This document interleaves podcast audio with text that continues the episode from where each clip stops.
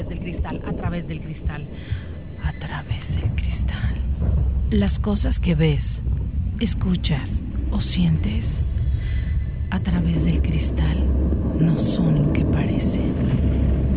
Porque entre los silencios puede haber ruidos. Entre la noche sombras y te haremos sentir cosas inexplicables.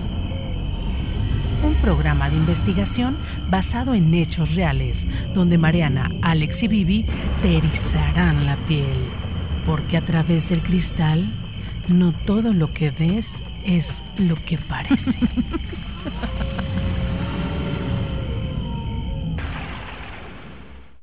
La sombra del garage. Nosotros trabajábamos en la zona de talleres.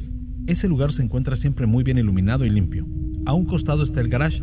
Allí se colocan los trenes con algunos desperfectos cuando el área de reparación está llena. A diferencia de los talleres, el garage es un sitio bastante lúgubre, debido a que allí no se necesita mucha iluminación. En este sitio me ocurrió algo inexplicable que quise contar a todos mis compañeros. Así que cuando Gonzalo terminó su historia, yo tomé la palabra para narrar mi experiencia.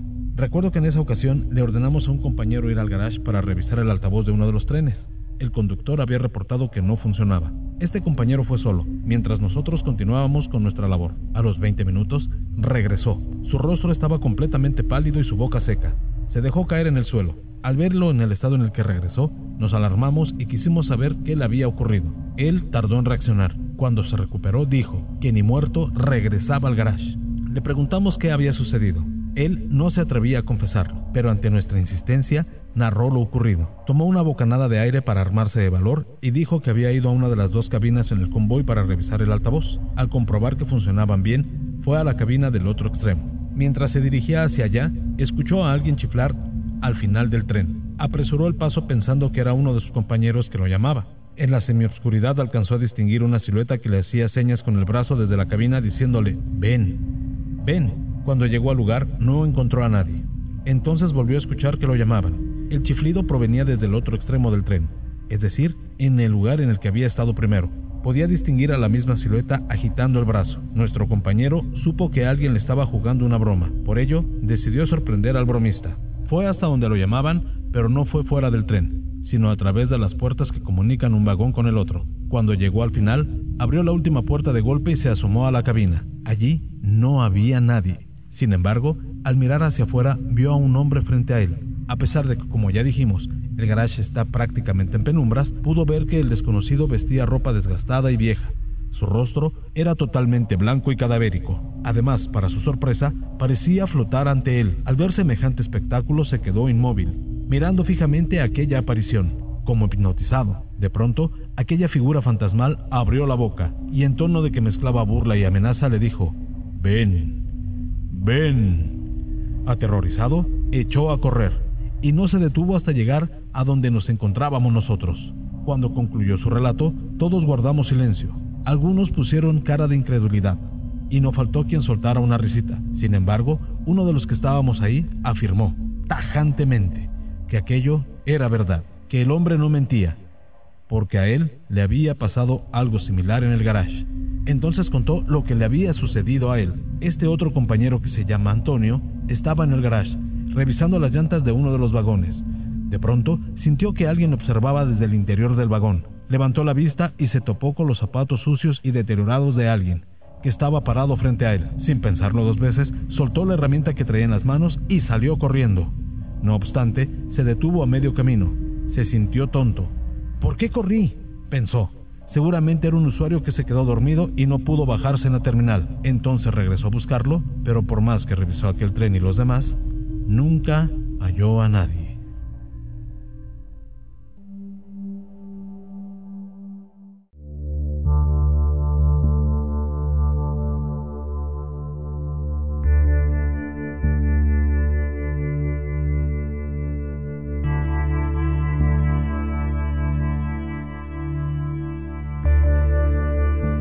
Estamos de regreso. Muy buenas noches a todos ustedes que nos escuchan. Muchas gracias por darnos esa preferencia. Bienvenidas, bienvenidos. Estamos iniciando un programa más de A través del cristal.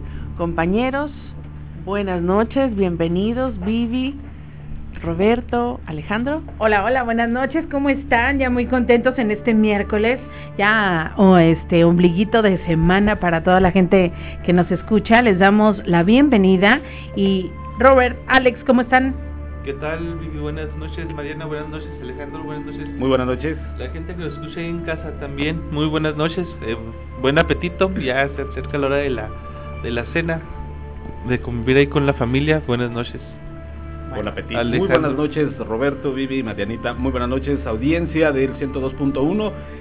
Es un programa más, una emisión nueva de A través del Cristal y como se lo dijimos el día de ayer, tenemos una nueva emisión, una nueva emisión. Ah, ya me están haciendo, eh, gracias, No, es gestos que- técnicos. sí. ya me están haciendo indicaciones de que está muy alto el, el monitoreo. Y efectivamente una nueva emisión de A través del Cristal en el que habíamos, eh, como siempre comentado, eh, preparar un programa muy bueno que sea de su agrado y le invitamos a que participe con nosotros. Así es, las líneas de comunicación para que te reportes de tu colonia es el 472-3380, es la línea telefónica para que nos platiques tu caso, para que nos cuentes tu historia o simplemente para saludarnos y que nos digas de qué te gustaría escuchar. Efectivamente. Mi Robert. Bueno, pues, ¿qué les digo? que me agarraste acá leyendo lo que... no te preocupes. Bueno, pues vamos a platicarles cómo les había dicho ayer. Me di cuenta, me di cuenta de que lo agarré en curva. Oye, se quiso cobrar la de ayer, ¿eh? No es cierto. Así como que vi la oportunidad de home run. De esto se trata el prueba de tres del cristal, de pasarla bien, Fíjense de que tenerlos. Fíjense que el día de hoy yo les tengo un tema muy padre, que son casos de reencarnación. Ah, o sea, bien. pero son Ajá. casos realmente ya verificados, casos que han dicho, por lo regular son niños, Sí. y que han ah, se han dado el testimonio de que en su otra vida y los papás han verificado y realmente sí fue verdad. Son algunos casos de reencarnación en vidas pasadas. Eso suena muy interesante, muy, muy Y interesante. fíjate que platicando la vez pasada, Vivi, que, que, que tenías este tema, ayer precisamente, platicábamos acerca de la historia de este chico, un niño de 5 años, Sí. que recuerda con pruebas su vida anterior. que era Es una un caso que documentado. era una afroamericana, era de, de raza negra y que ese el que decía, Ajá, sí, el del hotel, Así es. que había muerto, perdón, en un edificio quemado, Ajá. ¿verdad? Había muerto, había, había sido muerta, eh, pues no sé si quemada, creo que sí, ¿no? Sí, era en un, en un sí, incendio. hay muchos casos de, de esos que recuerdan las vidas anteriores. Pero lo más raro es que casi todos son niños Sí. y llega a los 5 o 6 años y lo olvidan. Sí, es curioso, ¿Eh? muy curioso. Va a estar muy interesante. Robert, ¿qué tienes preparado para la gente esta noche? Mira, el día de ayer les comentaba acerca de este personaje de la Segunda Guerra Mundial, este líder, este Ajá. que fue el responsable de la de esa alianza entre Estados Unidos, Rusia e Inglaterra para hacerle frente al, al eje, los el, le- ahora sí que los países del Los eje, países del eje. Berlín, Roma, Tokio. Entonces, como un una chispa de ¿cómo se puede decir? Se me va la palabra. ¿Como de energía o de qué? no, no, no, no. Un presentimiento, Ah, ok. era la palabra que estaba buscando. Ok. Un presentimiento que dice, ¿sabes qué? Ahora haz esto diferente el día de hoy. Todos los días te levantas y haces tu rutina diaria, pero ahora en vez de levantarte del lado izquierdo, levántate del lado Del derecho. lado derecho. Y gracias Ajá. a eso, esta persona tan importante fue que pudo salvar la vida. Gracias a una especie de corazonada, Ándale, Robert, ¿verdad? Que es. decimos una corazonada. Ándale, una una premonición. Y te digo, todo, todo, todos los días hacía exactamente lo mismo, todos los días. Ajá. Pero ese día cambió ese algo y salvó su vida. Y salvo su vida. Tipo la película, estas, las de... ¿Con Nicolas Cage? No, no, esta, estas películas que, que se van muriendo todos. Ah, ya, El Titanic. No, Ah, no. Por eso estaban Destino muriendo final. todos. Destino Final. Ah, bien. También el Titanic van, todos iban muriendo. que van Ay, viendo pequeñas señales y que, ay, no hagas Sí, esto. Sí. Exacto. Muy bueno, muy buen comentario, por cierto. Y bueno, en lo particular yo les comento lo que les decía el día de ayer acerca del escalofriante caso de Claudia Mijangos, la, Ah, la, la. No salió hoy, para sorpresa de la información, No. salió desde el año pasado. y ya está, ya está remodelada la casa de la familia Mijangos, en ¿Donde se vivía? dice que ya está viviendo ahí desde hace exactamente un año, exactamente un año, después de purgar su condena de 30 años. Oye, pero ¿cómo vas a regresar a vivir a la casa donde mataste a tus hijos? Eso es lo más escalofriante y eso es lo que le vamos a comentar un poquito Ah. más adelante, porque honestamente en lo particular... Pero pues, imagínate la gente que vive cerca. Sí. O sea que porque es un caso muy conocido. Muy conocido. Y no Qué solamente miedo. por la gente de Querétaro, de diferentes estados de la República Mexicana. E incluso es un caso que trascendió nuestras fronteras y que han venido investigadores de otros países para verdaderamente conocer el caso de, de la señora Mijangos y pues llama poderosamente la atención que otra vez, obviamente esto falta corroborarlo, eso lo vamos a ir platicando, que esta información sea fidedigna. Por ahí se dice que los preparativos antes de que la llena de Querétaro saliera de la cárcel, se estaba haciendo la remodelación, incluso hay fotografías de trabajadores de la construcción remodelando la casa. Pero déjenme les platico, también hay fotografías reales que tomaron después del, del homicidio Sí. y también estaban súper marcadas la sangre en las camas. Posteriormente tomaban fotos adentro, pues la gente que se metía, porque la casa estaba cerrada, Sí. se metían y se veía la sangre en las paredes, o sea, imagínate, ¿cómo vas a regresar después de que te dieron? ¿Estuviste en la cárcel? ¿Estuvo en la cárcel o en el, en el En, eh, no, fue- Psiquiátrico. Fue, presa, fue presa. Ajá. ¿No fue No, psiquiátrico? No, fue en el psiquiátrico, fue presa. Oye, esta mujer no correrá riesgo, Seguramente. no correrá riesgo de que como es un caso tan conocido y, y lo estuvieron seguramente siguiendo y la gente que era vecino de, de ese lugar, no correrá algún peligro esta mujer de que algo le hagan, porque ya ves que ahora eh, pasa algo con alguna persona que a lo Las mejor linchan. y los linchan. Sí. Pues bueno, verdaderamente Ojalá aquí que, ya pues, sería eh, ya sería otra situación también muy complicada que obviamente Ajá. eso no llevaría a nada. Claro. Este, eso sería también un crimen, verdaderamente sería un crimen, porque hay que decirlo, aunque es difícil lo que voy a decir, es difícil, ella ya purgó su condena. O sea, no se escapó de prisión, ella no, Ajá. no Ya ella ya purgó. Sí, Ya def- cumplió. desafortunadamente es triste, pero es real. Ella ya pagó su condena, ya purgó su, su, su sentencia. Este, como lo acabas de, de argumentar, Roberto, es ella ya pagó, ella ya pagó, al menos con la justicia de los es hombres. lo que dice, o sea, es lo que te queda, ¿no? El, el decir, eh, fue justo, fue justa la, el castigo que le dieron a esta mujer por haberse llevado o haber muerto a sus dos hijos. Yo creo que no, no Claro, alcanzaría ¿verdad? ninguna pena, ninguna pena, porque quitarle la vida a tus propios hijos, yo creo que no ningún castigo es suficiente. Pues Ningún castigo es suficiente. Y bueno, este, mandar un saludo, si me lo permiten, compañeros, este, a toda la gente que nos está saludando vía eh, Facebook, a Janine, Angélica, Claudia, Verónica y Antonio, que ya nos están siguiendo, nos siguen a través Muchas de, gracias, de- de chicos. Facebook. Gracias. Y bueno, Gracias, Marianita. A ver, ya me había olvidado de lo mío, oye. Ah, Fíjense que a- ayer este estaba eh, platicándoles, les dio un poquito de entrada en relación a una nota que se dio el día de ayer y es que extra- eh, un extraño objeto cayó del cielo, esto en Baja California Sur. Pidieron a la gente que no se acercara. eh, a una cayó en una comunidad alejada en Baja California Sur y puso a toda la gente así en alerta que fue lo que cayó toda la gente estaba preocupada inmediatamente pues llegaron las autoridades y, y pidieron a la gente no acercarse bueno esa es una y por otra este otra de las noticias que llama mucho la atención es que eh, se incendió una iglesia Ah, sí.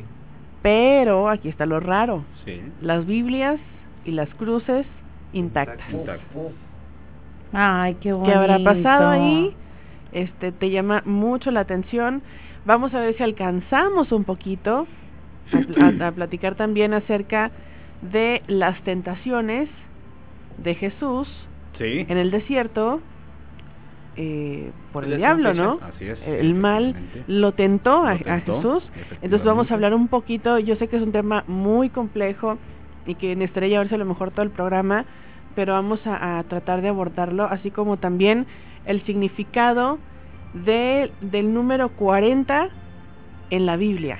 Ah, muy interesante. Hay muchas, hay muchas ahí coincidencias muy interesantes, entonces a ver si nos alcanza el tiempo. Y cabe mencionar que precisamente hoy para la- el mundo católico, hoy inicia oficialmente la cuaresma. Tenemos Hoy una llamada telefónica. Vamos, ver a tomar está. la llamadita. Romántica, buenas noches. Buenas noches. Muy Buenas buenas noches. noches. Buenas noches. Oiga, estoy escuchando su programa Sí. y me gustaría que, si se pudiera, si tienen la historia de Leonardo da Vinci. Ay, está interesantísimo. Muy ese bueno. tema. Gracias. Interesantísimo. Ajá. Gracias por sugerirlo. Le encargo mucho, oiga, para Claro que sí. para que nos informe a toda la comunidad. Claro, con gusto, por supuesto que Sí, sí. muchas gracias. No, gracias, hasta, hasta luego. Hasta Gracias. luego, buenas Vaya, Fíjense qué comentario, que ¿eh? se decía que Leonardo da Vinci venía del espacio, que era Sí, sí. extraterrestre. Así es. Uno de los principales enemigos, considerado así, enemigo de la Iglesia De la Iglesia Católica Exactamente. por naturaleza. Por su pensamiento Así es. No, Es muy, muy interesante, muy tema. buena propuesta. Pero la verdad, gracias. a mí me sorprende Leonardo da Vinci, haber de- a- aparte de haber sido un excelente pintor, que tenía un, un de verdad un don Un increíble, talento impresionante, nato. todos los las cosas que inventó. Sí. O sea, decían que él no era terrestre, que era ex- extra- Que extraterrestre. era extraterrestre. Era Porque además era pintor, anatomista, arquitecto, paleontólogo, artista, botánico, científico, escritor, escultor, filósofo. ¿Quién, cuál persona en su vida Era tanto. abarca tanto? No, y aparte dicen que era brujo. Y gay. Ay, ¿Sí? Ah, Sí. Ya hay una teoría de que era gay. Hay una te teoría de que era gay.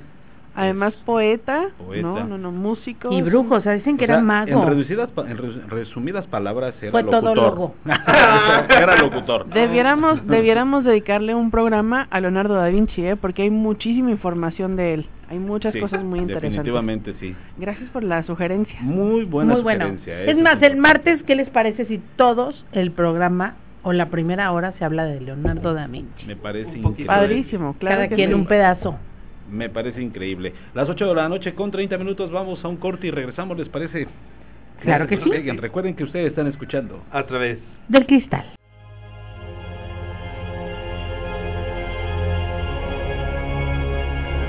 Regresamos, ya son las 8 de la noche con 34 minutos, 8.34. Tenemos este mensajito a través de WhatsApp. Nos envían un video.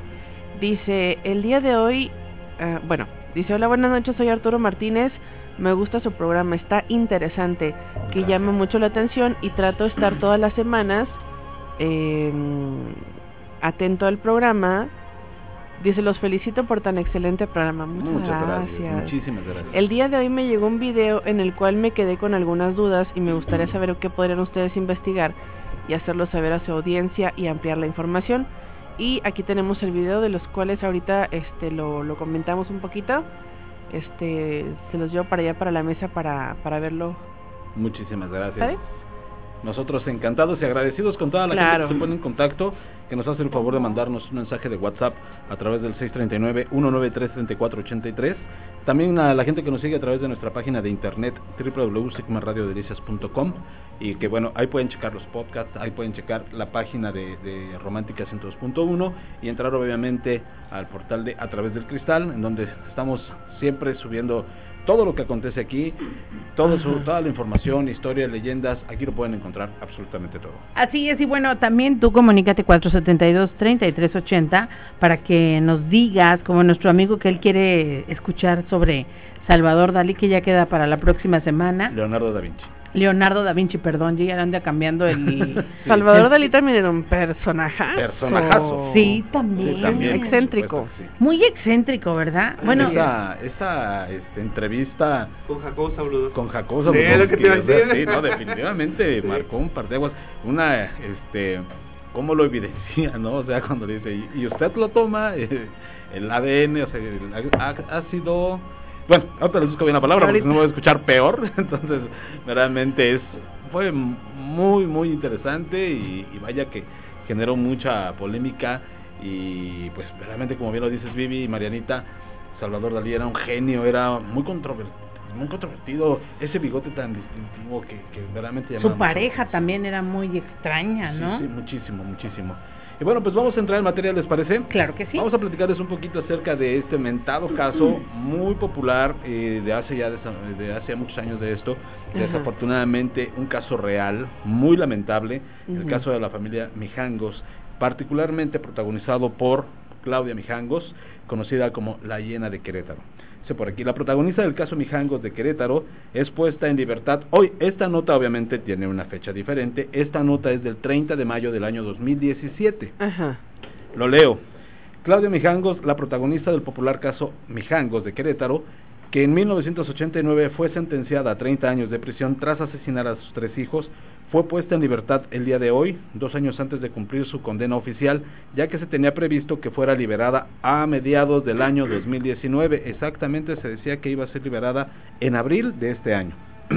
Pero por buen comportamiento, le dieron, le redujeron la, sentencia de 30 a 28 años.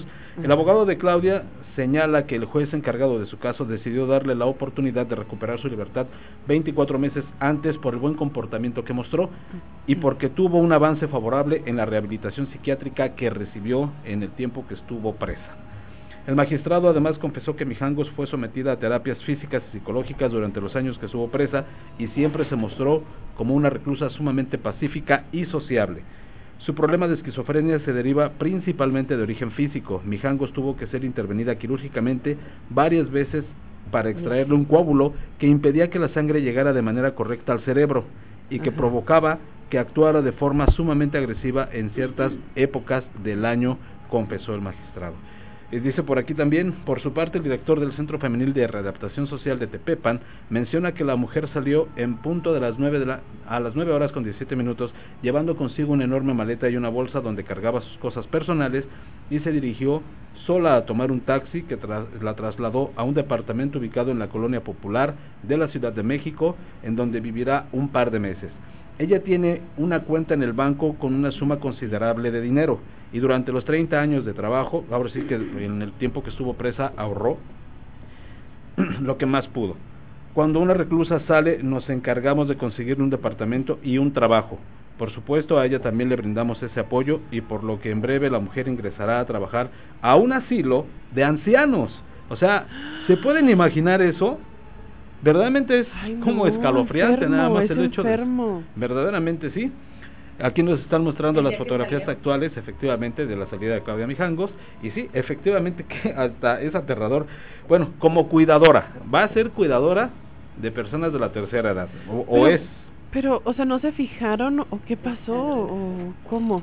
Lo que el magistrado argumenta, dice que tuvo una rehabilitación que no se le puede negar el derecho. O sea, pero ¿y el sentido común? O sea, sufrió esquizofrenia y de la nada mató a seres inocentes, o sea, no, no, no cuadra. La noticia causó una fuerte controversia entre los habitantes de Querétaro, ya que el caso Mijangos es una de las leyendas más famosas de la ciudad, principalmente porque se rumora que la casa donde ocurrió el asesinato está embrujada y se aparecen los fantasmas de los pequeños. El mito es tan famoso que programas como Discovery Channel National Geographic, entre otros, han realizado especiales del tema y documentales por la crudeza de la historia. Esto, como se los decía en un principio, ha trascendido fronteras. El caso además causó controversia a nivel nacional cuando se reveló que durante muchos años Mijangos fue compañera de celda de la francesa acusada de secuestro, Florence Cassé, quien se rumora ya está planeando su visita a México para encontrarse con su amiga Mijangos que la apoyó incondicionalmente durante su estancia en prisión. Verdaderamente esto solo pasa en México. De veras que esto solamente pasa en México. Por su parte, varios medios aseguran que Claudia en breve comenzará la remodelación de su antigua casa en Querétaro, ya que planea regresar a vivir a la entidad sin importarle si será señalada o juzgada por la gente. Y como se los mencionaba hace un momento, eh, ya hay fotografías, hay fotografías eh, que se las vamos a mostrar en la página, donde hay trabajadores de la construcción haciendo la remodelación de la casa de la llena de Querétaro. Y perdónenme que me siga refiriendo hacia ella, pero es el caso conocida. Así es conocida. Entonces, imagínense lo escalofriante para la gente de Querétaro es que saber que van a volver a convivir con una persona que hace 28 años. Y luego aparte Querétaro, una, un lugar tan, este, pues conservador y todo, ¿verdad? así es uno de los eh, de los estados que menos eh, eh, da de qué hablar. Así es. Verdaderamente es un cultural completamente. Efectivamente, una zona muy tranquila, como todo, debe de tener sus problemas, como todas partes del país, por supuesto. Y, y bueno, vaya que sí es escalofriante saber. hasta aquí la, la, investigación nos dice que hasta el momento Claudia todavía no termina la, la remodelación de su casa, pero que ya está prácticamente todo listo para que este año verdaderamente la vuelva a habitar. Oye, pero ¿qué persona cuerda se va a vivir a, a la casa donde cometiste esta atrocidad, no? Verdaderamente A lo mejor tiene algún tipo de fetiche. puede ser, puede ser. A lo mejor ella quiere llegar, bueno, por ahí se comentaba, lo, por eso lo, eh, lo comento de esta manera, eh, se comentaba que ella quería llegar como a mm, darle una continuidad a su vida, que hace 28 años se truncó por esta enfermedad, que es la esquizofrenia, en la cual la llevó a matar a sus hijos. Entonces, verdaderamente resulta escalofriante saber que las personas que están aún alrededor de esa casa podrán estar en paz caminar por las noches tranquilos, saber que pues hay una persona que hace 28 años fue acusada de homicidio, de multihomicidio de sus No, hijos. No, igual ya salió medicada de la de prisión, pero qué tal si Pero, pues, ya se le no pasa quiere el efecto. Ah, no, qué tal si ya no se quiere medicar. Sí, va, a tener otro es. ataque, va, va a haber más víctimas. Exactamente, es algo muy cierto, mi estimado Beto. Lo curioso del caso es saber si está sigue bajo algún tratamiento médico, si no, lo se, va a eso no seguir. se cura, la esquizofrenia no se cura. no se cura, no es una enfermedad que se cure, solo se controla. Y si la ley o bien algún término, alguna condición de su liberación la obligue a continuar bajo un tratamiento médico, Así también habría que verlo.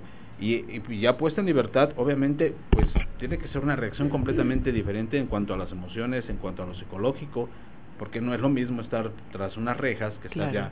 ya en completa libertad. Suelta.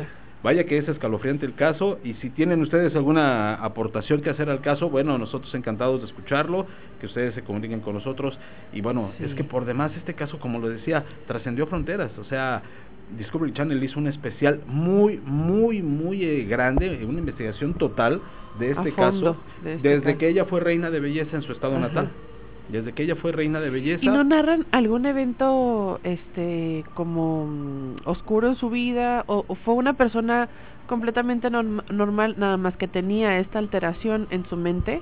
Fíjate que el, uno de los casos más sonados es que cuando ella ya radicaba en Querétaro, ya con su marido, con sus hijos, decían que sostenía una relación extramarital con el sacerdote de la iglesia, de la iglesia de su comunidad.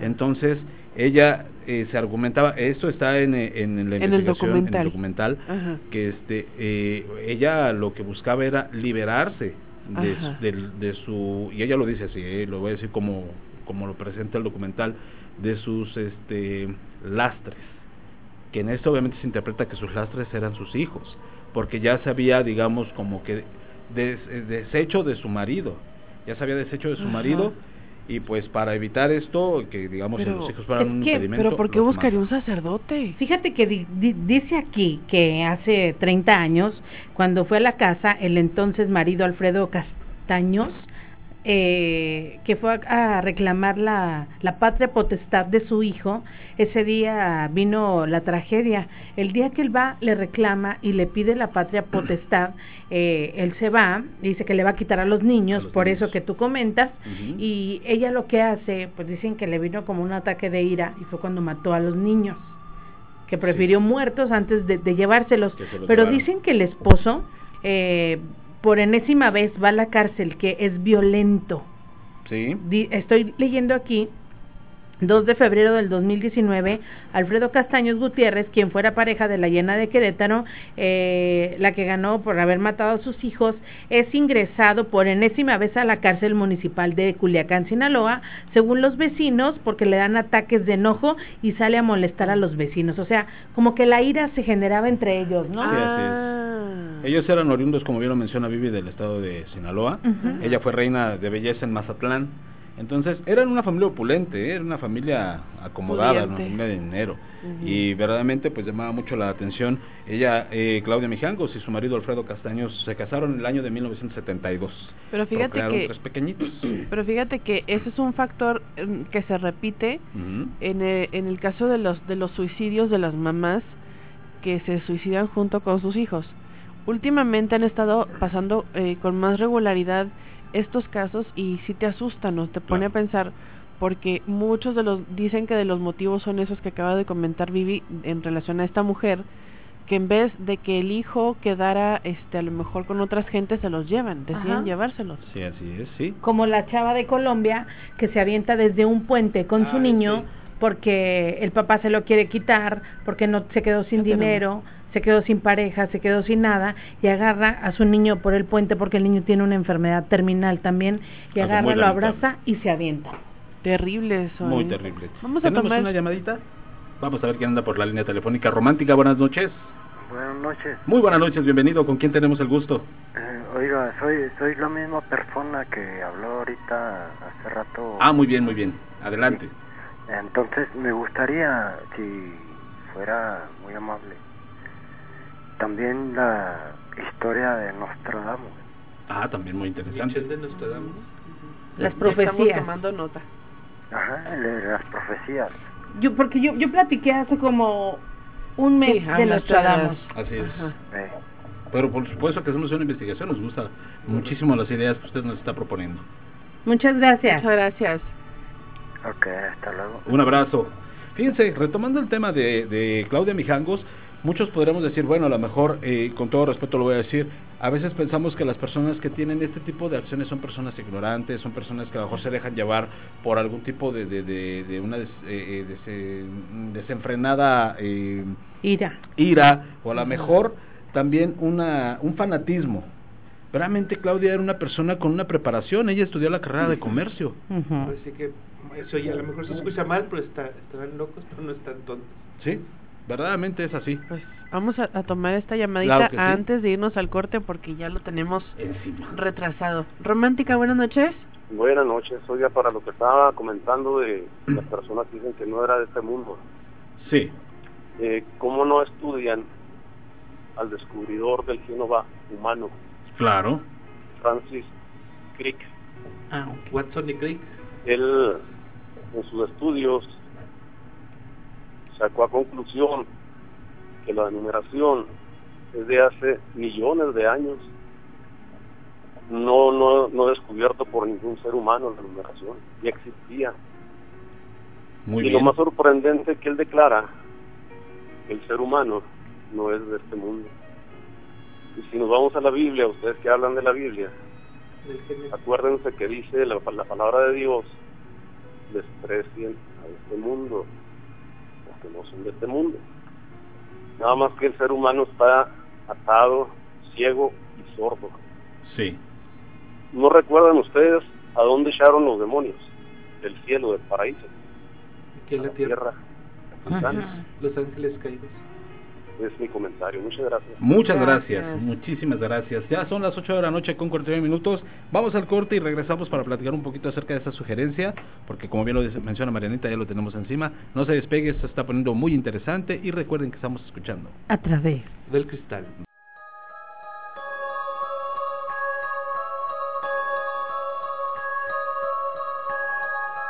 Regresamos solamente siete minutos ya para que sean las nueve de la noche. Solamente siete y las nueve. Entonces eh, cerramos el tema, nos vamos... Concluimos el tema. Nada más me gustaría comentar, fíjense, Ajá. ahorita a través de, de Facebook nos hacen una sugerencia que Ajá. precisamente ya que estamos entrando a la Semana Mayor, como es conocido en el mundo católico la Semana Santa, hablar de los misterios y tentaciones de Jesús. Ajá. que verdaderamente como bien lo habías mencionado en un principio Marianita, este, pues vaya que es un tema complejo, es un tema también que también solamente son investigaciones, son comentarios, son especulaciones acerca de la vida de- del Redentor. Eh, durante sus 33 años de vida, cómo fue los primeros años de la vida de infante de Jesús, cómo fue también su adolescencia, en el que se dice que también obviamente Jesús como pues en, a fin de cuentas una forma humana también, él tuvo gra- gran parte de una vida común, de un adolescente, que también el que se decía también que él llegó a, a- a, digamos a consumir vino y a convivir con personas que no tenían exactamente la mejor reputación. Es que eh, para Jesús sería, pues, obviamente, eh, para el maestro, pues, un programa porque hay muchísimos misterios alrededor de él. Yo creo que también sería Todos los años que se perdió en el desierto. Que Tantos se, años. Que se especula, hay algunas teorías que especulan que estuvo con los sumerios, aprendiendo de, de los maestros. Hay tantísimo que investigar, como bien lo dices, que Hay merecería yo creo que por lo menos un programa, si no es que Ajá. verdaderamente la serie de programas de martes y miércoles, Ajá. porque creo que es tanto que poder comp- eh, compartirles, este, comentar acerca del caso, porque es Sí. un- una información muy vasta. Como dices tú, o sea, como, como este, este chico, que era obviamente pues alguien especial, eh, con cualidades muy avanzadas a su, a su edad, a su tiempo, cómo es que se iba y se reunía con estas personas que como lo comentas, pues tienen ciertas prácticas que a lo mejor no iban acorde a, Así a la edad de él, ¿no? a la edad de Jesús. Y de tenerlos así,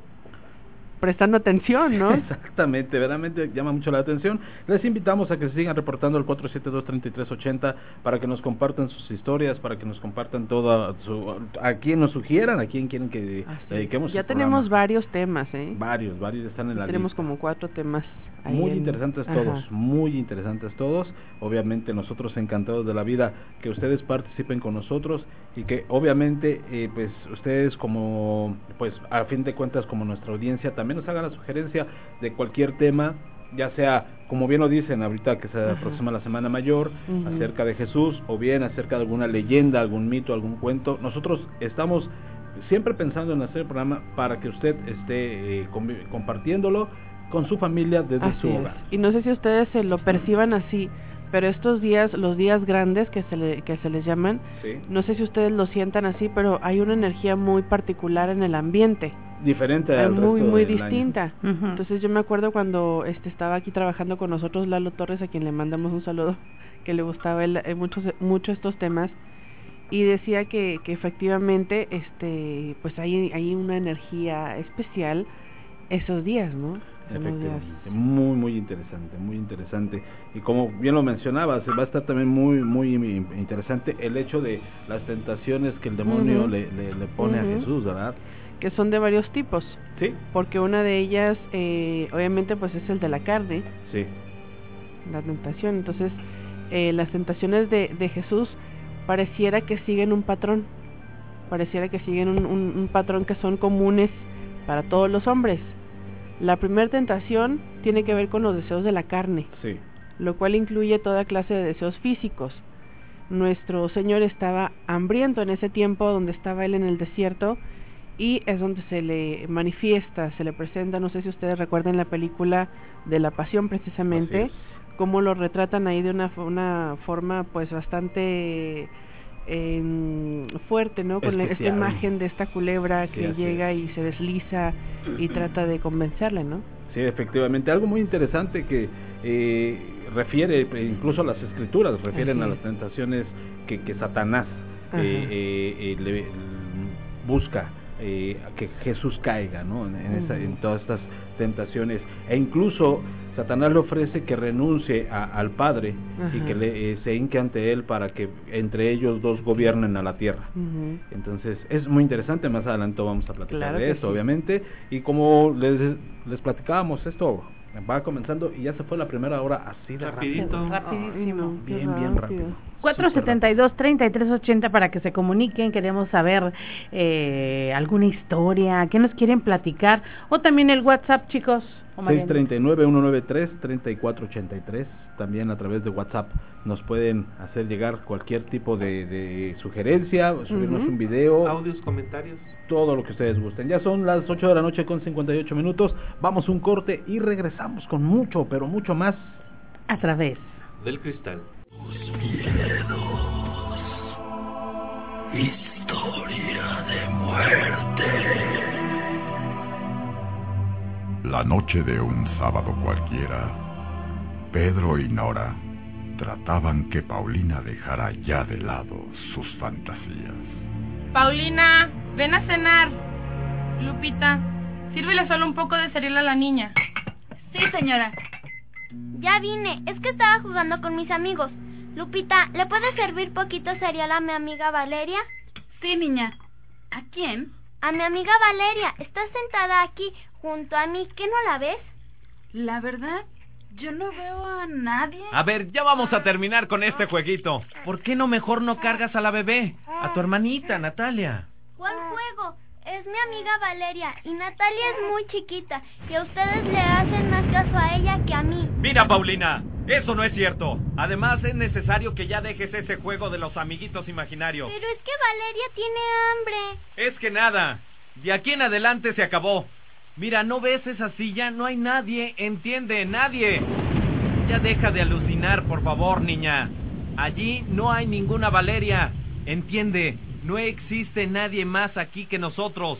Solo nosotros, nadie más. ¿Ves? Por tu culpa se fue Valeria y dice que se los va a llevar a todos. Todos mis amigos se van a ir de aquí. Ya dije, y por favor, guarda silencio o vete a tu cuarto. Pero ya. Esa noche, Pedro, el papá de Paulina, intentaba dormir cuando un escalofrío rozó su nuca. Abrió los ojos y miró parada a los pies de la cama la sombra de una pequeña niña que estaba observándolo. Pronto vendré por tus hijas. Ellas se irán conmigo. Pedro se puso en pie muerto de miedo, tratando de pensar que lo que ocurría era un sueño. Pero al encender la luz, aquella niña desapareció en la nada. Nora. Nora. Despierta, Nora. ¿Qué pasa? Ay, pero ¿qué tienes? Ya me despertaste a Natalia. Es que vi algo, vi algo así como una niña. Aquí, en los pies de la cama. Ay, caray, Pedro. Te has de haber quedado con la angustia de lo que ha pasado con Paulina. Ay, mira, mejor aprovecha que estás despierto y ve a ver a la niña. De seguro de estar intranquila con los truenos y la lluvia.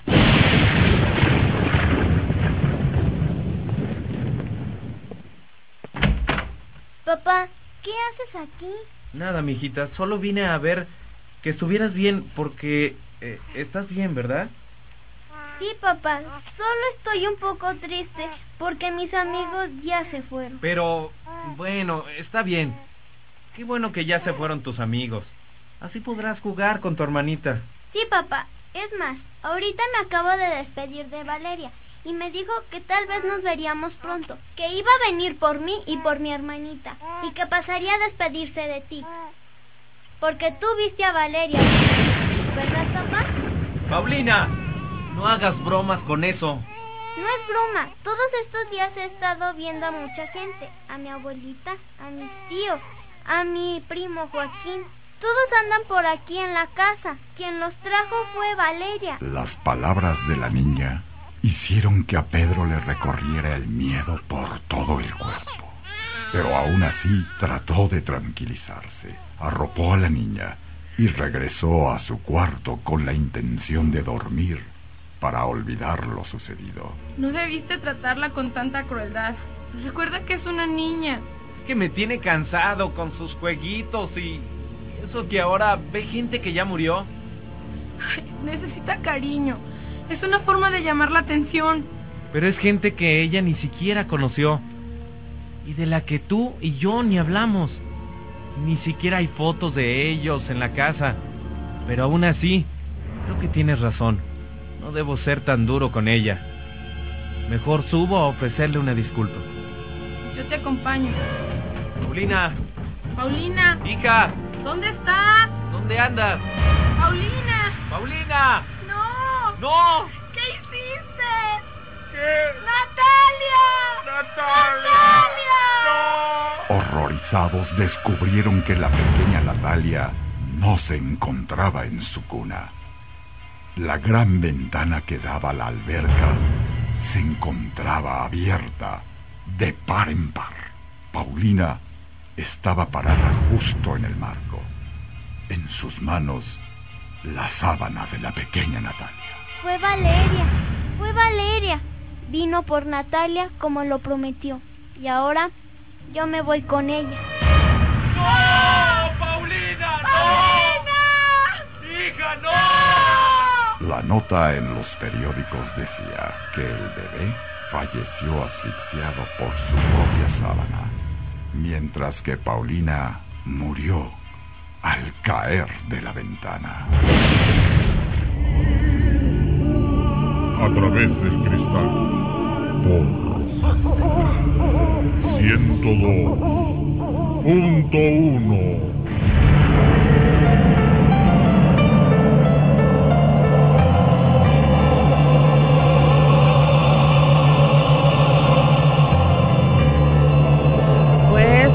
la historia de Valeria y, la, y su familia, ¿no?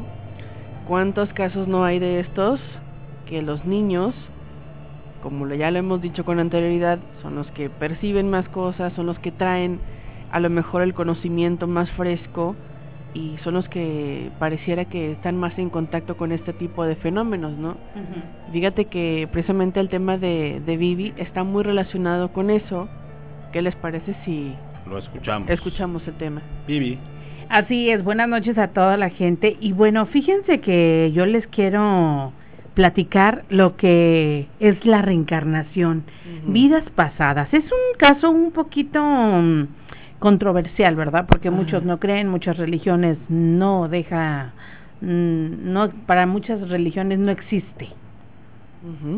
Pero se ha comprobado científicamente, se ha científicamente no, bueno, han, han corroborado, perdón, han corroborado las descripciones que dan y la mayoría son niños, como tú dices, Marianita. Entonces, eh, hacer una, una regresión es recopilar o recordar tus vidas pasadas. Hay niños que definitivamente desde que pueden hablar empiezan a, a decir que le tienen miedo a los aviones, le tienen miedo a los carros, pero es muy recurrente. Existe la reencarnación y las vidas pasadas.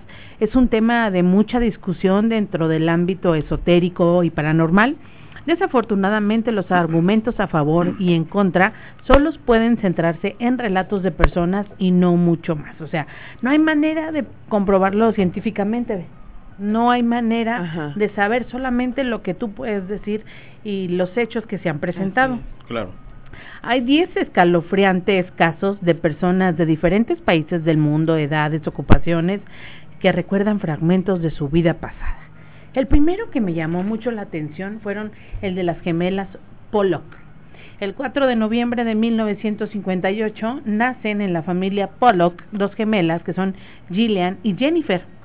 Eh, estas gemelitas eran muy pegadas, tenían siete años, eran muy pero muy unidas, muy felices, eran unas niñas de, pues, de familia y un día iban a la iglesia un domingo y sus papás muy contentos las arreglaron, las alistaron porque iban a, a, a, la iglesia y las niñas agarraron su muñeca y se les dicen a los papás, nos vamos a adelantar porque vamos a jugar. Está bien, los papás en lo que terminaban de arreglarse, las niñas salen y en el transcurso a las niñas pasa una carreta y las destroza. Las dos niñas, Gillian y Jennifer, fallecen desgraciadamente por una por este pues por explosión en su en su cerebro, vísceras. Fue algo muy trágico. La familia se mudó de ahí y al año nacen dos gemelas, Joana y Jacqueline. Y fíjate que eh, al año exactamente nacen estas estas pequeñas y sus padres estaban muy contentos, John y Florence eh, estaban muy contentos porque tuvieron otras dos hijas a las que llaman Joan y Jacqueline y ellos se fueron, empezaron e-, ellas a hablar, empezaron a tener lenguajes similares como sus gemelas anteriores que eran Gillian y Jennifer y empezaban a, a, a pedir un día, le dice mamá, dame mi muñeca y la de mi hermana la mamá nunca les había comentado que tuvieron hermanas anteriores. Claro. Dame las muñecas con las que jugaban mis hermanas. Una para mí y otra para mi hermana. Eran dos muñecas con las que siempre andaban ellas. Dijo, ¿tú cómo sabes? Porque yo sé. Y la mamá saca las muñecas y se las dan. Ah, ya estaban muy viejitas, estaban muy aterradas llamaban a, a los a, a, la gente que ellas no conocían, que nunca habían visto, con mucha familiaridad, como si ya las hubieran visto. Nombraron a sus muñecas, las nombraron igual como las habían nombrado sus, sus, hijas anteriores. eh, también volvieron a jugar, eh, donde ellas habían este donde jugaban los juegos que jugaban sus anteriores hijas. Un día decidieron volver al pueblo donde sus, sus gemelitas fallecieron y ellas fueron a saludar a los vecinos. Hola, o sea, como si ya los hubieran conocido porque ya las niñas hablaban, caminaban. De repente, las niñas le dicen a, a, ah, las niñas tenían lunares y cicatrices parecidos a las de las niñas anteriores. Y un día eh, e- ellas tenían una fobia. Cuando veían un carro o una carreta, gritaban como desesperadas. Y un día le dice una de ellas, le dice, ¿por qué? ¿Por, por qué gritan? La mamá dijo, mamá, es que tengo mucho miedo. No quiero que vuelva a pasar lo que me pasó antes. Y le contesta la hermanita, dijo, ni me recuerdes porque quedaste muy mal, parecías un, mus- un monstruo, de tu cabeza salía algo rojo y de, y de mi nariz salía sangre y por mi boca y no podía respirar. Fue la plática que sorprendió a los papás. A los pasaron, la- las niñas cumplieron seis años y olvidaron todo, como que volvieron a vivir, o sea, ya realmente como ellas. Pero fue demasiado las coincidencias. Como, como que fue muy espontánea la plática entre las niñas y los papás obviamente pues no se esperaban ¿Qué dice? que arrojaran esos datos, ¿no? ¿Por qué gritas? Le dice la mamá. Dijo, no, es que no quiero que me vuelva a pasar lo que me pasó antes. Y le dice la, la hermana, ay no, porque tu, pa- tu, de tu cabeza salía algo, parecías un monstruo. Los y de mí. De mí me salía sangre por la nariz y por la boca y no podía respirar, donde tuvieron estallamiento de Vísceras. vísceras. Pero pasan, las niñas cumplen seis años y empiezan a olvidar este capítulo. Fíjate nada más. Esos son algo, este es un caso. Fíjate que aquí está otro, es de un pequeñito que tenía, le encantaba, le fascinaban los aviones. Este niño recuerda que en su vida pasada había sido piloto de la Segunda Guerra Mundial, pero de- desde que el niño chiquitito siempre le compraron carritos, le compraron dinosaurios y no, el niño quería aviones y siempre se la pasaba jugando con avioncitos, avioncitos. y daba vueltas. Este, el del doctor Jim Truck, Truck de la Universidad de Virginia estudió el caso de James Leiner de Luisiana. El niño tenía dos años cuando comenzó a tener pesadillas también en la madrugada se levantaba gritando donde él se estrellaba en un avión, pero le gustaban mucho. Dijo que esto fue que él había sido der- derribado por los japoneses y que su avión eh, despegó y que de repente cayó al suelo. Esto al niño lo tenía súper pasmado porque en las noches despertaba gritando, mamá, mamá, me muero.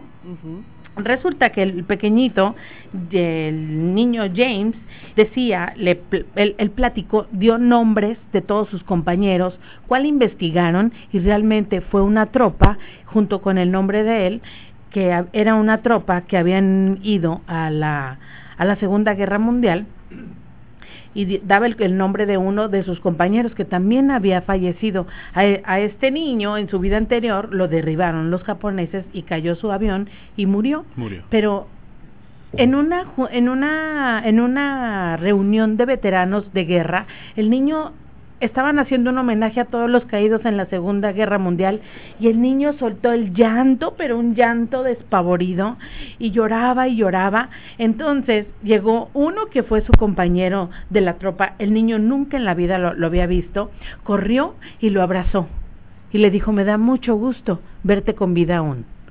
O sea, Qué interesante. Qué fuerte, ¿no? Muy fuerte. De, ver- de verdad.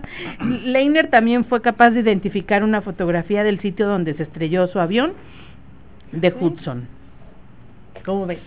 Impresionante. Impresionante. A mí eso hasta se me erizó la piel porque yo vi las fotos del niño abrazando al veterano Veterano de guerra. y se ve donde lo, lo abraza y dicen que el, el niño le dice, me da mucho gusto que sigas tú con vida aún. O sea, no. Pero un pequeñito de 3, 4 años, o sea, el niño tiene 4 años a lo mucho. Fíjate, bueno, de lo que comentas, ¿verdad? Este, hay una teoría que anda por ahí circulando en la red y dice más o menos así y va muy de acuerdo al tema de al tema que está comentando Vivi. Dice, bueno, y si cuando morimos todos sabemos que toda la gente que ha experimentado la muerte y que lo de alguna manera logra regresar otra vez, todos dicen es que vi la luz. Una luz que y a César me estaba dirigiendo y por cualquier cosa. Bueno, ahí va, dice, y si cuando morimos la luz al final del túnel es la luz de otra habitación de hospital, la habitación en la que nacemos. Y la única razón por la que llegamos al mundo llorando es por lo que recordamos todo de nuestra vida pasada y lloramos al hecho de que hemos muerto y lo hemos perdido todo. Ay. Mientras nos vamos haciendo mayores, empezamos a olvidar nuestra vida pasada y nos centramos en la vida que tenemos ahora. Pero partes de nuestra memoria nos quedan grabados y eso es lo que nos causa el déjà vu. Piensa en ello ¡Qué por un segundo. impresión! Me perdí. Puede o sea, ser. estuvo genial. Oye, y déjame te digo, dicen que también en los pies comentario. de la gente te puedes dar cuenta cuando son almas viejas. Hay pies muy resecos, no sé si se han fijado. Y, y, y no porque tengan algún hongo, no, es un pie muy como viejo. Viejo. Esa en los pies te puedes dar cuenta si tú ya tuviste algunas vidas anteriores, que, tus que tus pies se vean como cansados, como gruesos. Es que en los pies se refleja tus vidas anteriores. Pues Se dice que, que por el- andar, ¿no? Perdón. No, es, es cierto. Pero dicen, a que- yo acababa de leer una, no hace mucho, la nota de unos científicos que están precisamente este, corroborando esto. Son científicos de, de renombre, ¿eh? que están corroborando la, la resurrección como, como un hecho. Entonces, bueno, ahora, lamentablemente ya tenemos que irnos a un corte. Este, Ay. no sé si en otro, mm, tem- en otro programa pudiéramos abordar ese... Estaría increíble. Porque Vale fíjate, pena, ¿eh? puedo decir algo, fíjate Claro. que Sí. dice de que para qué sirve la reencarnación. Según algunos pacientes, el objeto de, de la de la reencarnación es la perfección de tu alma. Vivimos muchas vidas en un camino evolutivo que finalmente no lleva a dar vuelta a Dios. Cuando morimos, somos nuestros propios jueces y de acuerdo a la ley del karma, comprobamos dónde hemos fallado y elegimos cuál será nuestra próxima vida. ¿Vamos a hacer una breve pausa? Vámonos a una pausa. Las 9 de la noche con 21 minutos. No se vaya, no se despegue. Está poniéndose muy interesante. Y recuerden que estamos escuchando. A través. Del cristal. Continuamos, ya son las 9 con 25 minutos. 9.25. 9 Vamos a 20. tener que quedarnos hasta las 11. Ah, no, no se crean. No, Sí, vamos con el sí. tema tuyo, Marianita o Robert. Este tema es muy explícito, Para, la para reencarnación. con- una conclusión, Vivi, para que no se quede así como... Bueno, pues la conclusión abierto. es que la reencarnación se está comprobando científicamente porque ya, ya empezaron Hay a hacer estudios, científicos donde hay niños o hay personas que pueden reencar, que pueden recordar lo que pasaron en sus vidas pasadas. Y como les leí ahorita, les, les, les, les comenté, que es karmático. Así que vamos a tratar de tener una vida plena, una vida bonita, por si te toca regresar. Dicen que los que no regresan son la gente que ha sido buena, es la gente que merece el descanso, según algunas eh, Teorías. porque- religiones. Oye, Vivi, porque recordemos que cuando la gente eh, ha muerto y regresa de la, de la muerte, dicen, es que yo no me quería venir. Yo estaba muy bien allá. Fíjate Curioso, que, ¿no? Fíjate que hay un, un, un conocido de mi mamá que le platicó que le dio un paro cardíaco Ajá. y dice que él sintió que cuando estaba entró en un sueño profundo y llegó a un lugar donde había una temperatura perfecta, Fíjate. donde se veían largas praderas. Dice, yo estaba a gusto, no quería despertar, pero en eso veía árboles, veía mariposas de muchos colores, veía mucha gente a lo lejos y yo quería llegar con la gente, pero en eso despertó. Y le, Sí. fue cuando le dieron los Electroshocks. Ajá. Fíjense que siempre se especuló mucho, y más ahora en estos últimos años, de la reencarnación de un personaje muy famoso, de un personaje verdaderamente, pues, escalofriante, la reencarnación de Adolfo Hitler. Muchos Ay, di- no. dicen o han dicho que Que el actual presidente, el actual presidente de los Estados Unidos, Donald Trump, es la reencarnación de Hitler. Ajá. Según algunas religiones, esto es imposible. ¿Por qué? Porque sería como si verdaderamente eh, el creador, el todopoderoso, le permitiera a un, ser, a un ser tan malvado regresar a ser exactamente lo mismo, un hombre de poder. Verdaderamente es, suena incongruente, suena ilógico, porque dicen por ahí que este, él tiene que regresar siete vidas a pagar todo lo que hizo. Entonces Ay, es imposible que regrese, que regrese a, a ser un hombre A lo mismo. pues, eh, a lo mismo, Ajá. exactamente, a ser un hombre con poder, de poder generar una otra guerra más devastadora y que obviamente por ahí dicen que puede ser bien eh, haber reencarnado en algún animal o con alguna dicho con todo respeto con alguna discapacidad en el que tenga que depender de alguien o de algo Este, Para que ese sea su castigo, ¿no? Exactamente, para que sea su castigo. Porque por allá se dice en algunas religiones, en algunas teorías, que este, obviamente es imposible que regrese con poder. Bueno, eso es, de cierta manera dice uno, bueno, creo que ya va Mm. quedando más que claro que no podría, el mismo mal no puede hacer daño dos veces. Exactamente. Fíjense que en la nota que les decía, los, estos científicos demostraron que el alma no muere, sino que vuelve al universo. Dos científicos de renombre internacional dicen que pueden probar la existencia del alma. La conciencia es el conocimiento inmediato. El doctor Stuart Hemforth, que es emérito del Departamento de Anestesiología y Psicología, así como directivo del Centro de Estudios de Conciencia de la Universidad de Arizona, o sea, son dos grandes eminencias que están diciendo una una cosa que es para muchos discutible, que es la Claro. existencia del alma, y ellos dicen que pueden probar que existe, y no solamente eso, sino que regresa al universo. Ese es también un tema muy interesante que también amerita una investigación, Una investigación. pero profunda. Vámonos a otro corte más. Qué rápido se Qué está yendo rápido. el tema. ¿eh? Fíjense que nos, nos envían este chicos para que ustedes le manden un saludo. Dice, hola, buenas noches, seguimos escuchándolos. Mi niña Carol quiere que la salude y le encanta el programa. Mándenle saludos a Carol, por favor. Hola, Hola, Carol. ¿Cómo estás? Saludos, buenas noches. ¿Cuántos, cuántos años tiene Carol? ¿No nos dicen? A ver que nos digan cuántos años tiene. Debe tener como Carol. unos tres añitos. Ah, le mandamos un beso. Saludos, Carol. Y a su mamá también. A su mami, dice, nos va a Un abrazo. Dice, este, nos están enviando estos audios, no sé si que nos queda un poquito de, antes de irnos al corte. Adelante. Vamos a, a escucharlos.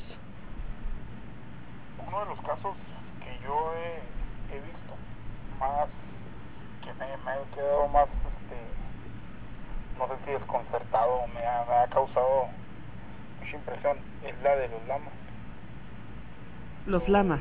monjes tibetanos que muchos de ellos que tienen niveles muy altos de de, en su- de, de avance de avance que, que en, la, en lo que ellos manejan que su concentración que eso es un eh, no recuerdo ahorita la, lo, lo que lo que ellos manejan.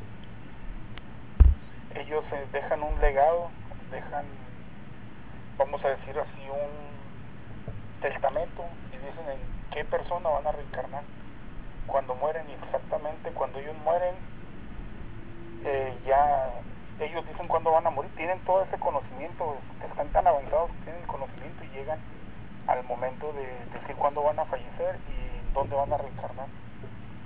Y, van y recogen al bebé o que, que nace y desde ahí lo están ellos monitoreando ya porque pues es un es este como como comentaban ustedes el conocimiento que se va pasando a través de la vida Es del Ese es uno de ADN. los temas que a mí sí me ha, que me he quedado pues muy impresionado. No sé si ustedes sepan algo sobre eso. Vaya buenas que noches antes que nada se me pues, no, ahorita no la saludé disculpe. También hay otro caso que dicen que la, el síndrome de muerte de cuna no sé si ustedes han escuchado. Sí. de niños completamente sanos que, que fallecen. También se comenta y se dice las investigaciones dicen que son los son los los las las almas los espíritus que ya ya cierran ciclos. Ya terminan con con su misión en este en esta dimensión y por eso ya ellos ya nomás vinieron a terminar los ciclos Pues puntos muy interesantes, ¿verdad? muy interesantes. Agradecemos muchísimo que usted esté participando esta noche con nosotros a través de WhatsApp 639-193-3483. Vámonos de voladísimo un corte, regresamos con muchísimo más porque ustedes están escuchando. A través Del cristal. Regresamos, ya son las 9 con 35 minutos, 9.35. Carol tiene, va a cumplir cuatro añitos, le atiné a la edad. Ah, saludos, Carol. Saludos, Carol. Eh, nos invitas a la fiesta, Carol. Por supuesto, Y si va a haber dulces con más ganas. con mayor razón, Y ¿verdad? pastel de chocolate. Ay, qué rico. Qué rico. Oye, me sentí capulina, pastel de chocolate. Mi estimado Roberto, Ay, ¿qué la edad. Yo también ¿Dijiste la vi. quién? ¿Capulina? No, es cierto. ¿Quién es Capulina? Alvin y la Ay, ardilla. A ver. Sí, por la ¿No misma conoces edad. a Capulina? No, es que yo ya soy más parga. o sea, Ah, no es No, cierto. ¿cómo Déjenme, eres? déjenme, les comparto algo, Capulina. Me hieres. Ahí- ahí Déjenme- tus Amo a sentimientos. Capulina. Les No, puedo el rey del compartir algo. blanco, claro. Adelante. Yo cuando tenía dos años estaba en la cuna, un año y medio, dice mi mamá, y siempre estaba cantando como a las seis de la mañana, como que ya, ya tenía hambre y mi mamá dormida. Mamo aquí de Capulina, que era mi cancioncita.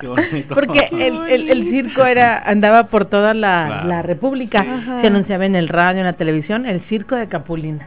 Que la evidentemente. Yo la cantaba en- en recuerdan la cómo cuna. se, de- se deterioró la salud de Gaspar Enaine, Ay, sí. mejor conocido como Capulina. ¿Sí, Pero- se- sí recuerdan el por qué? ¿Por A qué ver, razón? no, no, no, yo no Porque sé. precisamente en una gira de ese circo, de su circo, este, eh, el domador de las fieras dejó mal cerrada la jaula y se escapó una pantera. Y esa pantera lo agredió, lo atacó y de ahí vino el declive de la salud de don Gaspar Enaine, Capulina, mejor conocido como el rey del Pero humorismo ¿por qué blanco. habrá sido? ¿Tendría él algún padecimiento? ¿Ya, ya tendría diabetes? De hecho, después del susto de ser atacado Ah, por el le felino, eh, le provocó la diabetes y una diabetes muy agresiva que eso deterioró, deterioró, perdón, Pero su salud. Gaspar Enaine duró bastantes años. Yo digo que fue uno de Sí. los que más duró del, del cine mexicano de esa época, de ¿no? Aparte época, el, sí, el pleito que tuvo con su compañero, Con su, su gran amigo Viruta y de hecho jamás se perdonaron. ¿No? No, ¿Qué fue? nunca. ¿Alguien sabe? No recuerdo, pero lo que sí recuerdo es que Capulina le pone el sobrenombre a Chespirito, refiriéndose a él como Shakespeareito, por estar de chiquito. Por estar chapito. Chespirito era el que escribía todos los guiones de las películas de Capulina. Efectivamente, por eso, por eso lo nombra, porque era como un Shakespeare. Lo Chiquito. dice de una forma muy hacia nuestro idioma, por eso lo dice Shakespeare, Ajá. Shakespeare, Ito, Chespirito. Españolizado. Por Chaparrito. Por chaparrito, exactamente. Fíjense que eso, digo, saliéndonos un poco del tema, ¿verdad? Ajá. También la, la pelea, eh, la pelea que jamás también se per- nunca más se perdonaron fue eh, Manolín y Chilimsky. Ah. Ellos también Fíjate que suave, sí, ¿verdad? eran super amigos y, y se, pues prácticamente a la hora de pelearse jamás se perdonaron. ¿Por qué? Pues eh, división de intereses, Diferente. división de intereses, El dinero, claro, ¿verdad? dinero a veces el que, que le El vaya mejor es a más uno, famoso, que es más famoso tú que yo, que tú eres mi telonero. Así exactamente. Sí. Entonces, es cuando empiezan las diferencias, Qué ¿no? feo, ¿verdad? Cuando dicen, somos una pareja, ¿cómo es posible? Hasta en las mejores familias. Miren, nos dicen, buenas noches, me perdí parte del programa porque fui a misa a recibir la ceniza y a pedirle a Dios por ustedes para que siempre los proteja de todo mal. Ay, Gracias. Porque- Muchas gracias. Porque más vale prevenir. Le pueden mandar por favor un saludo a mis papás que vamos a cenar y saludos para ustedes también. Ay, qué bueno que pediste por nosotros. ¿Y cómo se llaman los papás? Es Eh, importante que nos... nos, nos envía por favor los nombres, Anita. Envíame los nombres de tus padres para enviarles ahorita. Ahí nos está escribiendo los nombres de tus, porque van a cenar ahorita muy a gusto Oh, qué después de, de haber ido a misa. Este y muchas gracias por eh, eh, por pedir por nosotros. Eh, a ver, bueno ahorita que, que nos llegue lo comentamos. Mi estimado Roberto, ¿qué tienes para toda la audiencia? Mira, pues bueno, como les ha comentado el, al inicio del programa, de este personaje, de este político tan importante en, en el Reino Unido cuando en épocas de la Segunda Guerra Mundial, les quiero hablar acerca de, de Winston Churchill. Sí, Y un él- personajazo, Sí, él fue, el- él fue uno de los encargados, por decirlo así, de, de formar esta alianza con Estados Unidos, con Francia, con Rusia, para hacer frente a los países del eje. Del eje. Sí, este también fue muy una una pieza clave en el rescate ese de los soldados en la playa de Dunkirk. No sé si hayan visto ya la película o hayan leído algo acerca de eso. Este, él también estuvo ahí muy inviscuido. Pero bueno, al, a lo que voy, al tema que el tema que les quiero compartir hoy acerca de él, pues eh, las incursiones aéreas eran algo muy común en la vida de Londres durante la durante la Segunda Guerra Mundial que muchos londinenses se volvieron, si no del todo indiferentes al peligro que suponían, sí al menos bastante despreocupados. El primer ministro Winston Churchill, hombre de ánimo templado, que había afrontado con frecuencia el fuego enemigo a sus aliados. Perdón. Adelante, adelante. Este, el fuego enemigo en sus años de en el ejército era tan belicoso como cualquiera en la capital y estaba incluso menos dispuesto que la mayoría a permitir que lo inquietasen las bombas de Hitler. En cualquier caso, se suponía que encarnaba la flexible resistencia de la Gran Bretaña ante el enemigo y se tomaba muy en serio su papel. Pero cuando su voz interior le dijo que el peligro era, era real e inminente, le escuchó y figuramente, por supuesto, saltó en busca del escondite con toda presteza. Bueno, dice, una noche estaba reunido con sus tres ministros del gabinete en el número 10 del Downing Street, la residencia tradicional del primer ministro en Londres, la cual se hallaba en pleno ataque aéreo. Pero no se había permitido que eso interrumpiese su cena. De pronto Churchill abandonó la mesa y fue a la cocina, donde se atareaba, se atareaba la cocinera y una doncella. En una de las paredes había un gran ventanal. Dijo al mayordomo que pusiera la comida en una charola caliente en el comedor y ordenó al personal de servicio que fuera inmediatamente al refugio. Después, después volvió junto a sus invitados. Extrañamente, tres minutos más tarde cayó una bomba detrás de la casa y destruyó por completo la cocina, pero el primer ministro y sus invitados resultaron milagrosamente ilesos. Fíjate, eso fue una de las cosas que a Winston Churchill le pasó. En otro momento, uno de los medios eh, que Churchill se valía para impartir confianza a sus tropas era visitar personalmente las baterías antiaéreas durante los ataques nocturnos en Londres. Dice que en una ocasión, tras contemplar durante un rato los artilleros en acción, volvió a su coche, quizá con la intención de visitar otras dos o tres baterías antes del amanecer. La puerta del lado donde solía bajar permanentemente abierta para él. Pero una vez, pero por una vez la ignoró, dio la vuelta al coche, abrió la otra puerta y entró. Pocos minutos más tarde, mientras rodaban por las calles en tinieblas, explotó cerca una bomba que levantó el automóvil y lo desplazó peligrosamente sobre dos ruedas, a punto de volcar. No obstante, por fin se enderezó y continuó su, camino. Comenta Churchill, debe de haber sido el peso de mis carnes sobre este lado el que hizo que el coche bajara, diría más tarde. Cuando su mujer le preguntó por la escaramuza con la muerte, al principio dijo que no sabía por qué en esa ocasión había elegido deliberadamente el otro lado del coche. Pero después añadió, la verdad es que sí lo sé. Algo dijo alto. Antes de que yo llegase a la puerta que me estaba que me esperaba abierta. Entonces me pareció que me que me decían que tenía que abrir la puerta del otro lado, entrar y sentarme así. Y bueno, eso fue lo que hice. Así es que bueno, esa es una de las... ¿Premoniciones? Pues podemos decir premoniciones, voz interior, es algo que le pasó a Winston Churchill, que está documentado, y pues ahora sí que él hizo caso y, y dicen que eso pudo haberle costado la vida y, y por consiguiente pudo haber cambiado en algo este el, el rumbo de la Segunda Guerra Mundial si hubiera si este señor hubiera fallecido porque fue uno de los pues uno de los líderes, una de las cabezas. Una de las personas más importantes para evitar que precisamente los países del eje salieran victoriosos. Así es. Así es. nomás. Viste, Ah, hay una foto que estaba mostrando ahorita, era en el metro, donde está la gente acostada, eran los refugios de la Segunda Guerra Mundial, en los andenes subterráneos Ah, del metro, pues donde la gente se acostaba. ¿En Londres? Este- a este señor pues era un gran personaje este pues, así que muy querido y muy importante ahí en Londres. Y una de las cosas que él hace este Adolf Hitler de alguna manera lo estaba presionando lo estaba invitando a firmar la paz un tratado de paz. Así es. entonces este señor se niega dice no no lo voy a aceptar había mucho un grupo muy importante de políticos de gente en Londres que querían firmar la paz. Dice mira nos conviene vamos a dejar de estar bombardeados vamos a lo que es este señor baja a esos refugios baja a ese a esos a ese metro y le expone a la gente que está en el metro le dice oye me están pidiendo que firme la paz que haga un tratado de paz con, con Alemania ¿qué dice la gente? así que ¿qué dice el público? ¿Qué dice el público? al unisolo le pidieron que no lo fuera a hacer Que la Gran nomás. Bretaña tenía que responderle a Alemania. así es Sí, sí, sí. Entonces ya dijo el señor, ok, entonces así lo hacemos y esa fue la postura que él que él adoptó durante toda la, toda la contienda.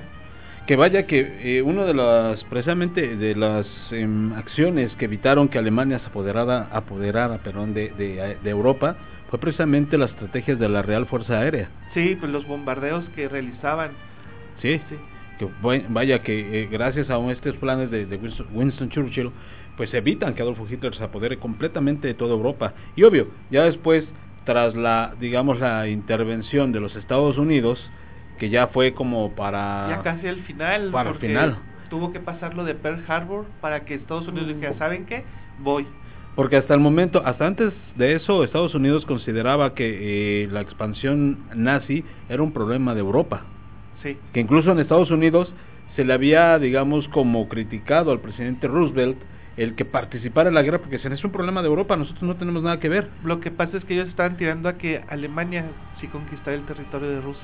Sí, efectivamente, ellos estaban encantadísimos, estaban frotando hasta las manos, pero cuando el emperador Hirohito decide eh, romper el tratado de paz que aparentemente se había firmado y bombardean la isla de Pearl Harbor, precisamente Estados Unidos se da cuenta que tiene que tomar acciones porque su flota naval del Pacífico prácticamente fue borrada.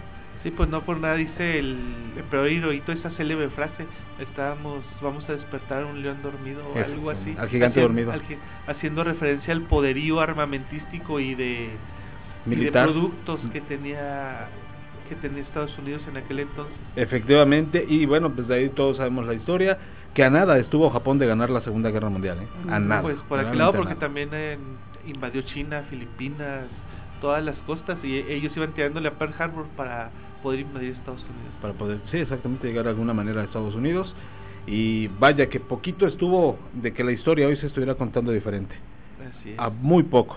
Y pues también sabemos la intervención de México en la Segunda Guerra Mundial. El escuadrón. El, escu- el heroico de Escuadrón 201. Aquí hay un aquí hay un veterano en el panteón está enterrado. Aquí, aquí en Delicias. Aquí hay un No, no la verdad no, re- De no hecho, ya lo habíamos comentado, ¿no? A lo mejor Sí, no Ya lo habíamos comentado, ¿verdad, ajá, Me parece tú. que fue cuando Sí. estaba ahí en la India, me parece. que- Ah, se me hace que cuando te fuiste de vacaciones. Creo que eso fue. A la India.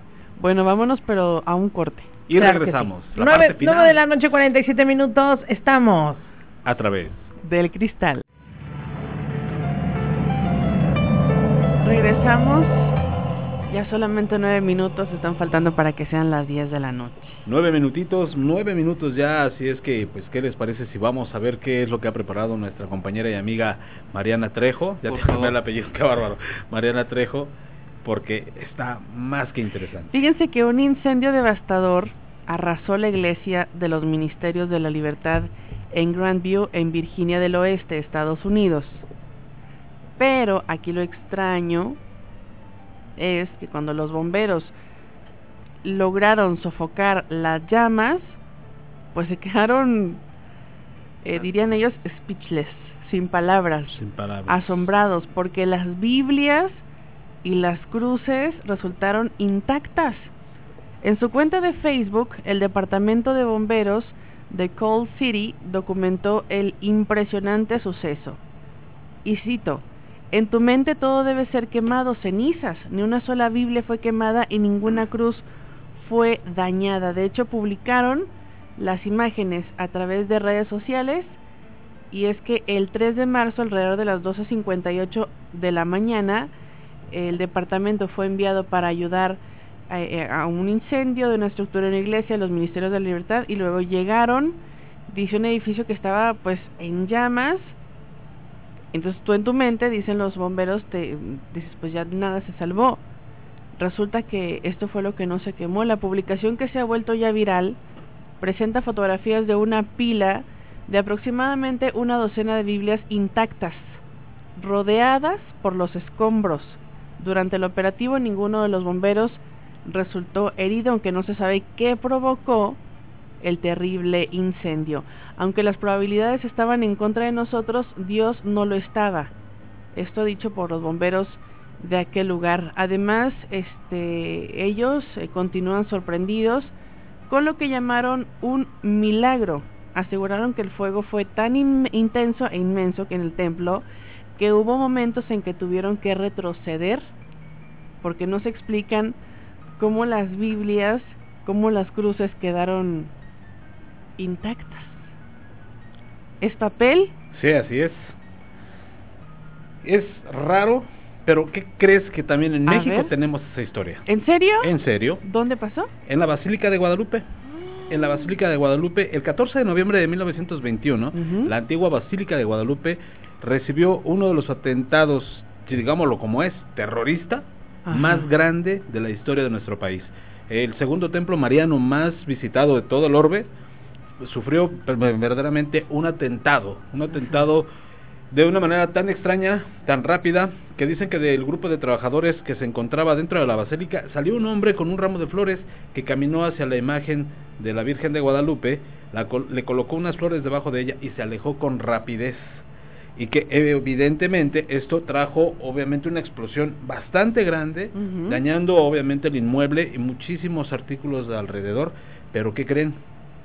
Que precisamente la imagen de la guadalupana no sufrió ningún daño. Ningún daño. Qué, qué impresionante cómo... O sea, son cosas que no te explicas. Porque Sí. es, es un tema muy debatible este, el de los milagros. Porque luego hay mucha polémica en relación a esto. ¿Con qué voy a esto? Con que a veces dicen, es que cómo puede ser posible que hay personas que a lo mejor necesitan, que su vida depende de algo, de un milagro, de, de una modificación porque tienen alguna enfermedad o alguien que está pasando por un momento trágico.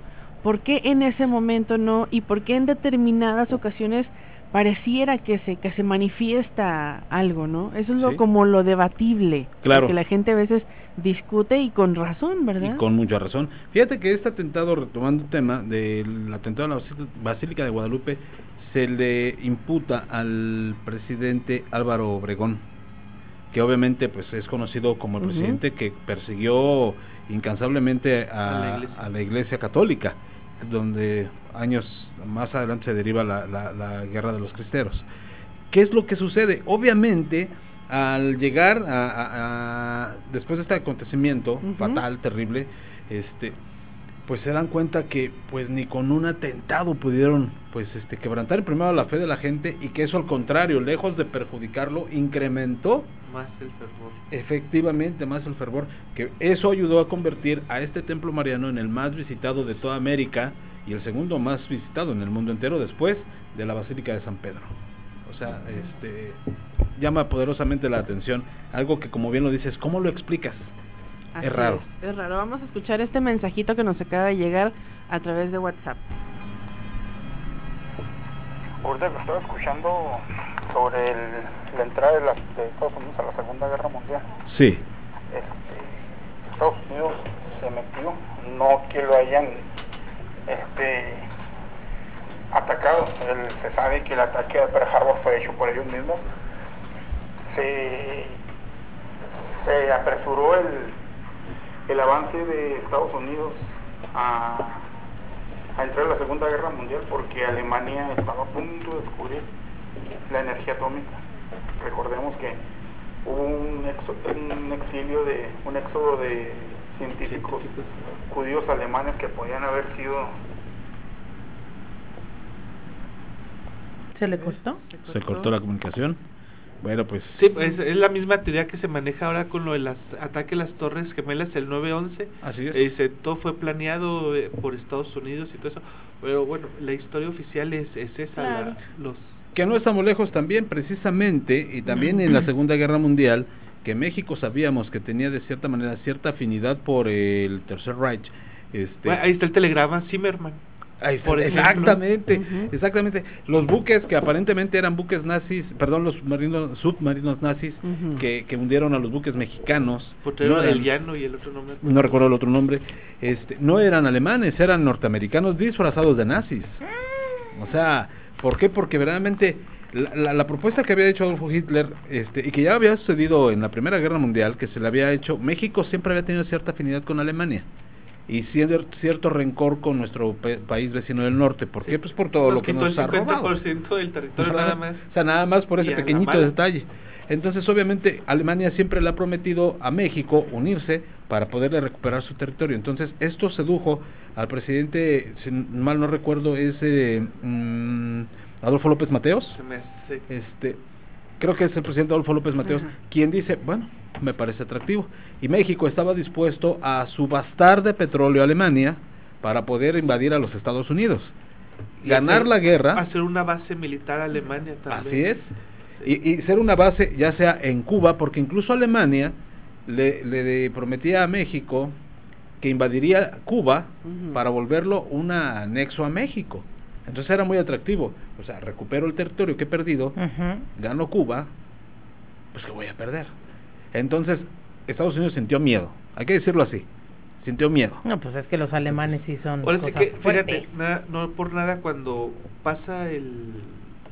Puedo decir que lo que pasa en la Segunda Guerra Mundial, que Alemania se rinde después de que, de que invaden Berlín y todo ese asunto, las, los aliados, la desbandada de científicos y de altos mandos alemanes, este, Argentina, Brasil, o sea, muchas, muchos países de, de América del Sur fueron, fueron parte del exilio de, de estos, de, estos nazis, jerarcas nazis, este, el doctor Mengele ahí en Sí, Brasil, efectivamente en todavía Brasil. creo que siguen haciendo gemelos, De alguna manera podríamos explicarlo cómo es posible que Argentina, con todo respeto, claro, por supuesto, Adolf Eichmann lo capturaron ahí en Argentina. en Argentina.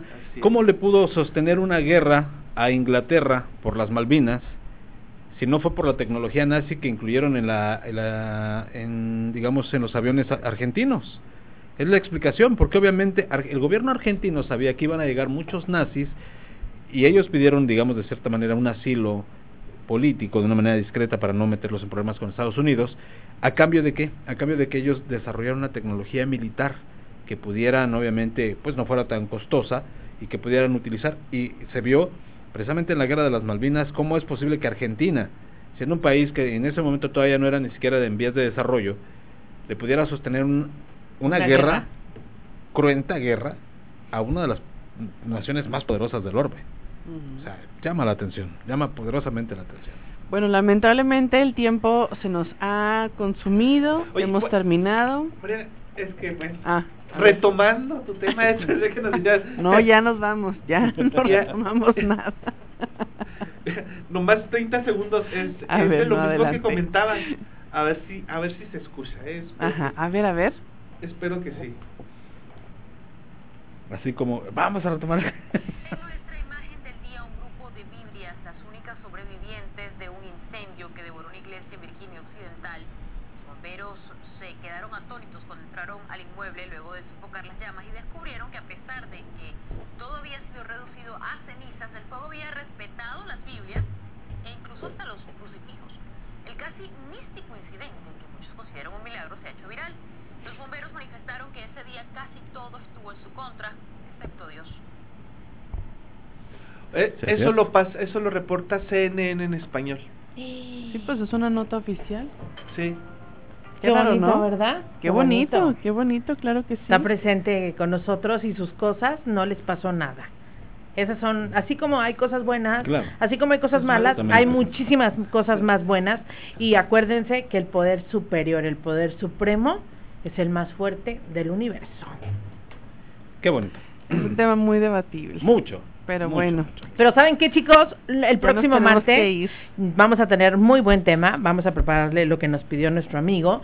Y bueno, ojalá que tengan una muy bonita semana, que la cierren con toda la energía, con bendiciones y con cosas positivas. Yo me es. despido. Chicos, nos vemos el, mar el martes. Ya está el Martes. martes otra vez. Marianita, Qué rápido, de verdad. Ya nada más llega el miércoles y ya se nos fue la semana. Muchas gracias por darnos su preferencia y esperamos de todo corazón, porque es nuestra intención que este programa está hecho con mucho cariño y con muchas ganas de que salga bien, que sea de su completo agrado, Agrado. y que nos sigan eh, consintiendo y favoreciendo con su con su atención. con su gracias. preferencia. Roberto, Pues muchas gracias a a ti Alex, a Vivi, a Mariana, este por la invitación. Así que yo no me canso de No.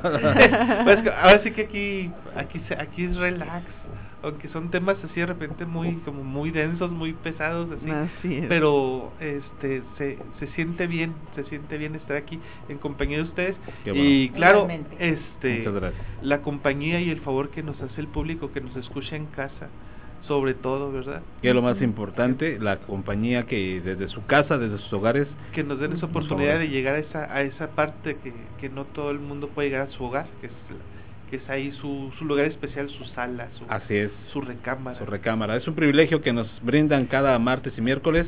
Lo agradecemos de todo corazón. Hay algunos que ya están hasta acostaditos. Acostaditos. Tapadito. disfrutando. Ay, qué rico. rico, qué Empieza rico. el programa y dice, ya apagué la Qué luz, ya me envidia. acosté, ahora sí voy a escucharlos estas dos horas para descansar. Qué envidia. Muchísimas gracias. Nos escuchamos el próximo martes a través de la frecuencia del 102.1.